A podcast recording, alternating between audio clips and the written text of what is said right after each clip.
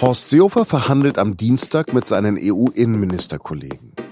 In Luxemburg geht es um einen Plan, wie die Europäische Union Bootsflüchtlinge aufnehmen soll. Noch vor einem Jahr hat sich der CSU-Politiker Seehofer als Law-and-Order-Mann gegeben, zeigt jetzt aber plötzlich Herz. Über den alten und neuen Horst Seehofer spreche ich gleich mit der Berlin-Korrespondentin Constanze von Bouillon, die ihn seit langem in seinem Job als Innenminister begleitet. Sie hören auf den Punkt und am Mikrofon ist Lars Langenau. Ausgerechnet an meinem 69. Geburtstag sind 69 das war von mir nicht so bestellt, Personen nach Afghanistan zurückgeführt worden. Das liegt weit über dem, was bisher üblich war. Das war Horst Seehofer am 10. Juli 2018. Beobachter haben seine Freude damals als Zynismus kommentiert oder gar als eine menschenverachtende Entgleisung. Und jetzt? Es ist unglaublich, dass man sich als Bundesinnenminister für die Rettung von Menschen vor dem Ertrinken rechtfertigen muss. Das war der aktuelle Horst Seehofer mit 70, als er nicht weniger als die 180-Grad-Wende seiner CSU in der Flüchtlingspolitik erklärt.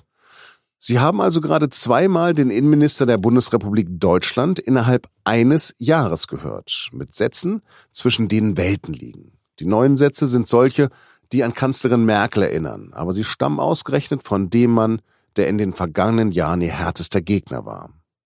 Jetzt sagt er, die Seenotrettung von Bootsmigranten im Mittelmeer sei eine Selbstverständlichkeit und Teil des europäischen Wertefundaments. Seehofer ist seit fast 50 Jahren politisch aktiv. Er hat sich im Bundestag als Sozialpolitiker profiliert, war Gesundheits- und Landwirtschaftsminister, dann zehn Jahre Ministerpräsident von Bayern. Als er 2018 Bundesinnenminister wurde, da hat er sofort Debatten über den Islam angeheizt und bald darauf die Zuwanderung zur Koalitionsfrage gemacht. Und nun die Kehrtwende? Darüber spreche ich jetzt mit meiner Kollegin Constanze von Billon, die in Berlin über Seehofer und sein Ministerium berichtet. Constanze, ist das der neue oder der ganz alte Seehofer, den wir da gerade erleben? Also ich finde, es ist schon ein ziemlich neuer Seehofer, jedenfalls für mich. Ich kenne Horst Seehofer ja eigentlich nur aus seiner Zeit als Bundesinnenminister in Berlin, aus näherer Anschauung und da hat er sich schon stark verändert. Früher galt er sozusagen so als Herz-Jesu-Sozialist. Ist er wieder zurückgekommen? Hat er das Herz wieder entdeckt? Horst Seehofer hat ja eine lange Karriere als bayerischer Politiker und dann auch als Bundespolitiker hinter sich und er ist im Kern eigentlich, glaube ich, am allerliebsten ein Sozialpolitiker, wenn man ihn so in die verschiedenen Ressorts einsortieren will. Ich glaube auch, dass er eher ungern Bundesinnenminister geworden ist oder dass es jedenfalls nicht sein Traumjob war.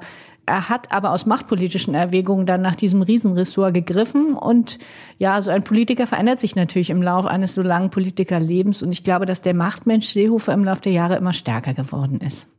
Und jetzt geht es ihm darum, was über ihn später in den Geschichtsbüchern steht?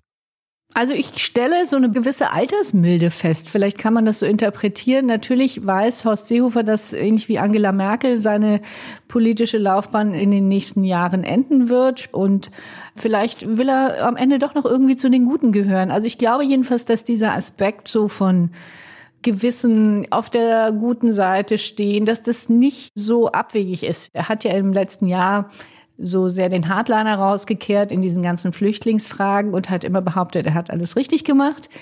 Ich würde aber denken, dass es da schon auch noch eine andere Seite von ihm gibt.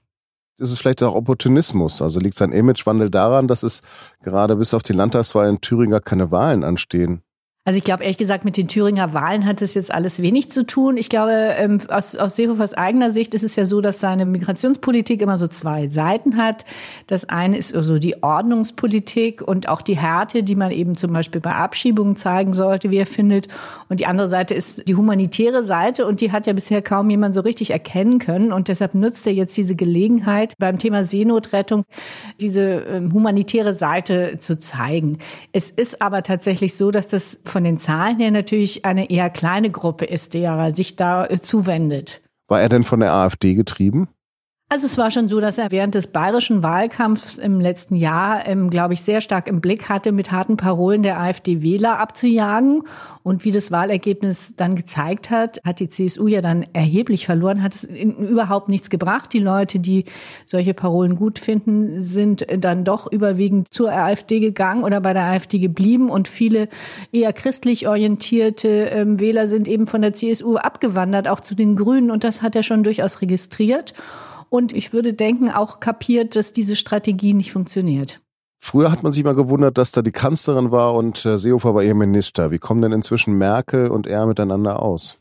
Also wenn man Horst Seehofer glauben darf, dann ist jetzt Merkel äh, die allerbeste, tollste Kanzlerin neuerdings, die es überhaupt auf Gottes Erdboden gibt. Das ist wirklich erstaunlich. Der schwärmt geradezu, während er ja vor einem Jahr ihre Regierung noch fast äh, sturmreif geschossen hat und einen großen Bruch nicht nur der großen Koalition, sondern auch äh, zwischen den Schwesterparteien CDU und CSU riskiert hat mit seinem Krach über die Zurückweisung von Flüchtlingen an der Grenze.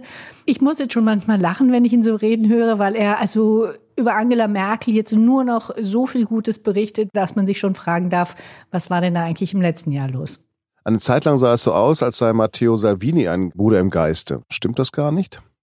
Ob die sich mochten, kann ich ehrlich gesagt nicht beurteilen, aber es war schon so, dass im vergangenen Jahr Horst Seehofer sich so im Kreis von Matteo Salvini Kickel aus Österreich, Viktor Orban aus Ungarn, also die ganzen, ich will mal sagen, Neurechten, dass er sich in diesem Kreis auch ganz wohl gefühlt hat.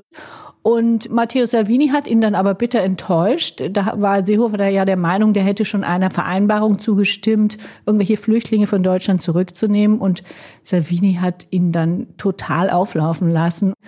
Also ich glaube, auch da hat er so seine Lektion gelernt und gemerkt, dass das halt nicht unbedingt verlässliche Partner sind. In Luxemburg wird gerade verhandelt über seinen aktuellen Vorschlag zur Aufnahme von Bootsflüchtlingen. Hat er denn eine Chance, sich da durchzusetzen? Also ich weiß natürlich nicht, wie das heute Abend ausgeht. Ich glaube nicht, dass da eine Entscheidung über die Verteilung von Flüchtlingen in Europa fallen wird. Seehofer und die Franzosen und die Italiener und äh, Malteser, die das ja zusammen ausgeheckt haben vor wenigen Wochen, haben das auch relativ schnell sozusagen präsentiert. Das Ganze ist nicht besonders gut vorbereitet worden und jetzt sollen die anderen also über Nacht dazu stimmen, die anderen Staaten. Ich glaube, das steht nicht zu erwarten. Für Seehofer ist es auch ein Neuanfang auf internationalem Parkett. Er ist ja kein Außenpolitiker nie gewesen. Und ich glaube, er lernt jetzt auch, wie kompliziert dieses ganze europäische Gefüge ist und dass man da nicht einfach mal irgendwie so einen Vorschlag machen kann und dann äh, machen alle gleich mit. Also ich denke, das wird eher schwierig. Ich halte diesen Vorstoß, der ja auch übrigens ursprünglich aus Frankreich kam, aber trotzdem für sinnvoll. Vielen Dank für diese Einblicke. Sehr gerne. Und jetzt noch Nachrichten. Die britische Regierung hält einen Brexit-Deal mit der EU für offenbar unmöglich. In einem Gespräch mit Premier Boris Johnson hat Angela Merkel wohl deutlich gemacht, dass die EU in der Irlandfrage nicht zu Kompromissen bereit sei. Daher habe Johnson die Hoffnung auf eine Einigung über einen Austrittsvertrag aufgegeben. Das haben britische Medien aus ungenannten Quellen erfahren. EU-Ratspräsident Donald Tusk hat Johnson jetzt vorgeworfen, der EU die Schuld in die Schuhe schieben zu wollen. Man sei bereit, weiter zu verhandeln. Von einem Abbruch der Gespräche könne keine Rede sein. Das Bildungs- und Teilhabepaket der Bundesregierung kommt bei den meisten Kindern in Hartz-IV-Haushalten nicht an. Nur jeder siebte der 6- bis 15-Jährigen in dieser Gruppe profitiert von den staatlichen Zuschüssen für Sportvereine, Mittagessen, Schulmaterial, Klassenfahrten und Schulausflügen. Der Paritätische Wohlfahrtsverband bezeichnet die Zahlen als Armutszeugnis. Der diesjährige Nobelpreis für Physik wird für die Erforschung des Universums verliehen. Die Schweizer Michel Major und Didier Queloz teilen sich eine Hälfte des Preises. Sie haben 1995 den ersten Planeten außerhalb des Sonnensystems entdeckt. James Peebles von der US-Universität Princeton bekommt die zweite Hälfte. Er hat herausgefunden, dass der Kosmos zum großen Teil aus dunkler Materie und dunkler Energie besteht. Schon im August wurde bekannt, dass beim nordhessischen Wursthersteller Wilke Listerin gefunden wurden. Das hessische Verbraucherschutzministerium hat die Produkte zurückrufen lassen, aber bis heute fehlen vollständige Listen, in welchen Endprodukten die verunreinigten Produkte noch enthalten sind. Dabei werden sie mit zwei Todesfällen und 37 Krankheitsfällen in Verbindung gebracht. Die neuesten Entwicklungen dazu lesen Sie in der SZ von Mittwoch. Redaktionsschluss für Auf dem Punkt war 16 Uhr. Vielen Dank fürs Zuhören und bleiben Sie uns gewogen.